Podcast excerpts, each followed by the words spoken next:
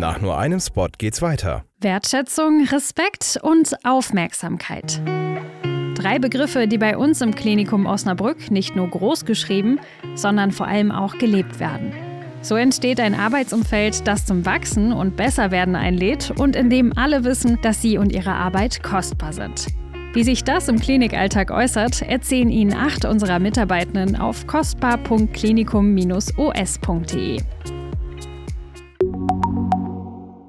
Moin Osnabrück, deine News für Stadt und Kreis. Guten Morgen und moin nach Osnabrück und ins Umland. Wir starten in den Donnerstag. Heute ist der 9. November, ich bin Elena Werner und das sind unsere Themen. Hendrik Holt wurde im sogenannten Windmacherprozess schuldig gesprochen. Jetzt steht noch zum vermutlich letzten Prozesstag sein Komplize vor Gericht. Streit um die Trafokästen in Neunkirchen bei Melle. Welcher Fußballverein geht in Führung?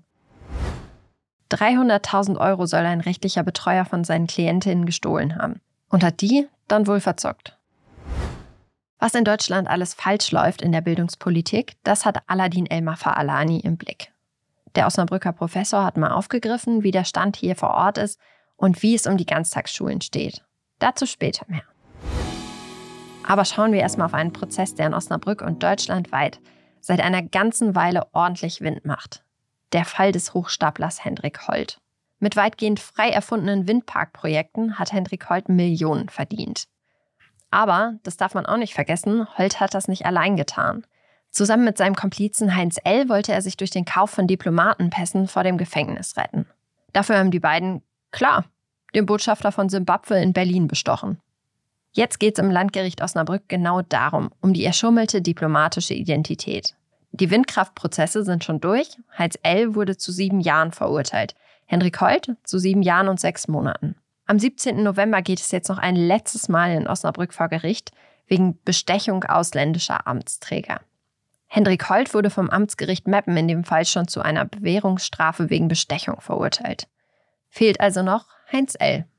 Diesen ganzen vollkommen absurden Komplex rollen wir bestimmt noch mal in einer Wochenendfolge auf. Bis dahin hört doch auch mal gerne in unsere Podcast-Reihe Windmacher rein, in der der ursprüngliche Prozess begleitet und aufbereitet wurde. Fanliebe für den Club ist cool, auch wenn ich das als Nicht-Fußballfan natürlich null nachvollziehen kann. Bei Sachbeschädigung hört es dann aber auf. In Neunkirchen bei Melle gibt es da gerade nicht nur eine Diskussion, sondern einen ernsthaften Revierkampf, wie es scheint. Und der trägt sich auf Trafokästen aus. Ein wildes Mittel der Wahl, aber als vor einigen Monaten die Kästen in den Farben des VfL verziert wurden, begann der Kampf. Dann meldeten sich die Arminen zu Wort. Über Nacht wurde lila-weiß zu schwarz-weiß-blau. Danach kamen die Neunkirchener TVN-Fans auf den Plan, dem standhalten zu müssen. Und plötzlich bekam das eine ganz andere Komponente. Die Vereinsfarben des TVN sind blau und gelb und tada, da war die politische Komponente für eine ordentliche Auseinandersetzung zum russischen Angriffskrieg. Auf den Trafokästen tauchten plötzlich Z-Zeichen auf. Das Z steht für die Unterstützung auf den Überfall auf die Ukraine. Inzwischen ist auch mit denen einiges passiert. Die Kästen mit Z wurden mit Regenbogenfarben übermalt. Stand jetzt führt der TVN aber noch 3 zu 1 in Trafokästen. Arminia ist nur noch auf einem Kasten zu finden. Osnabrück ist ganz raus. Richtig spannend, diese Sachbeschädigung. 300.000 Euro. Nice to have, aber auch einfach eine absurde Summe. Besonders wenn sie veruntreut wird. Darum steht gerade ein rechtlicher Betreuer vor dem Landgericht in Münster. Er soll seinen demenzkranken Patientinnen wegen seiner Spielsucht das Geld gestohlen haben. Am Landgericht hat er jetzt in seinem Geständnis gesagt, er hat sich die Summe nur geliehen, dann aber weitergespielt, um den Betrug zurückzuzahlen. Von einer Frau mehr Edelmetalle im Wert von 100.000 Euro, von einer anderen 50.000 für Maklerdienste.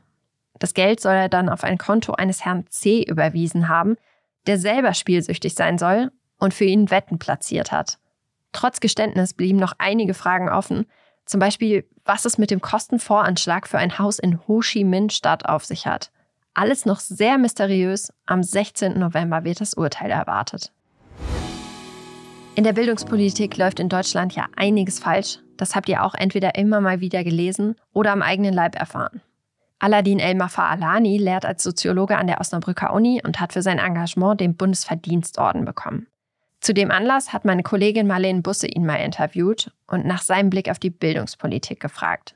Marleen, was läuft laut Elmar Faalani denn so falsch in Deutschland? Ja, Professor Elmar Falani spricht davon einer sehr großen Bildungsungerechtigkeit, weil eben die sozialen Verhältnisse, in denen man aufwächst, auch einen sehr großen Einfluss darauf haben, wie erfolgreich man dann später im Bildungswesen sein wird. Und das hat einfach mit dem Fachkräftemangel zu tun, natürlich auch mit der Finanzierung und den baulichen Maßnahmen. Und seiner Meinung nach hätte da schon vor Jahren viel, viel mehr getan werden müssen. Es bräuchte da eigentlich eine umfassende Förderung von Kindern und Jugendlichen, die in Ganztagsschulen organisiert werden müsste. Praktischerweise hat der Professor ja auch einen Osnabrücker Bezug. Marleen, wie ist die Lage in Osnabrück denn laut Elmar Faalani? Was den Ausbau von Ganztagsschulen angeht, ist die Stadt Osnabrück nicht ganz so gut aufgestellt wie andere Städte, holt da aber stark auf aktuell. Im Landkreis ist das schon wieder etwas anderes, da müsste das eigentlich noch deutlich schneller gehen. Aber was Elmar Falani positiv bewertet, ist, dass Osnabrück eine relativ gute Organisation hat, weil eben große Teile des Ganztagsausbaus noch selbst in ihrer Hand liegen. Aladin El-Mafalani sagt übrigens, dass es gesellschaftlich dann schlecht läuft, wenn seine Arbeit wahrgenommen und anerkannt wird. Er hat jetzt einen Orden bekommen, also läuft wohl nicht so. Das komplette Interview mit den Einschätzungen des Dozenten zur AfD, der ausführlichen Lage der Bildungspolitik in Deutschland und seiner Mitgliedschaft in einer Punkband, das habe ich euch in den Shownotes verlinkt. Das war's für heute mit Moin Osnabrück. Wir hören uns bereits morgen wieder. Die nächste Folge gibt es dann wie gewöhnlich ab 5 Uhr bei Spotify, Amazon Music, Apple Podcasts und natürlich in der NOZ Audiothek. Ich wünsche euch einen guten Start in den Tag und einen entspannten Donnerstag.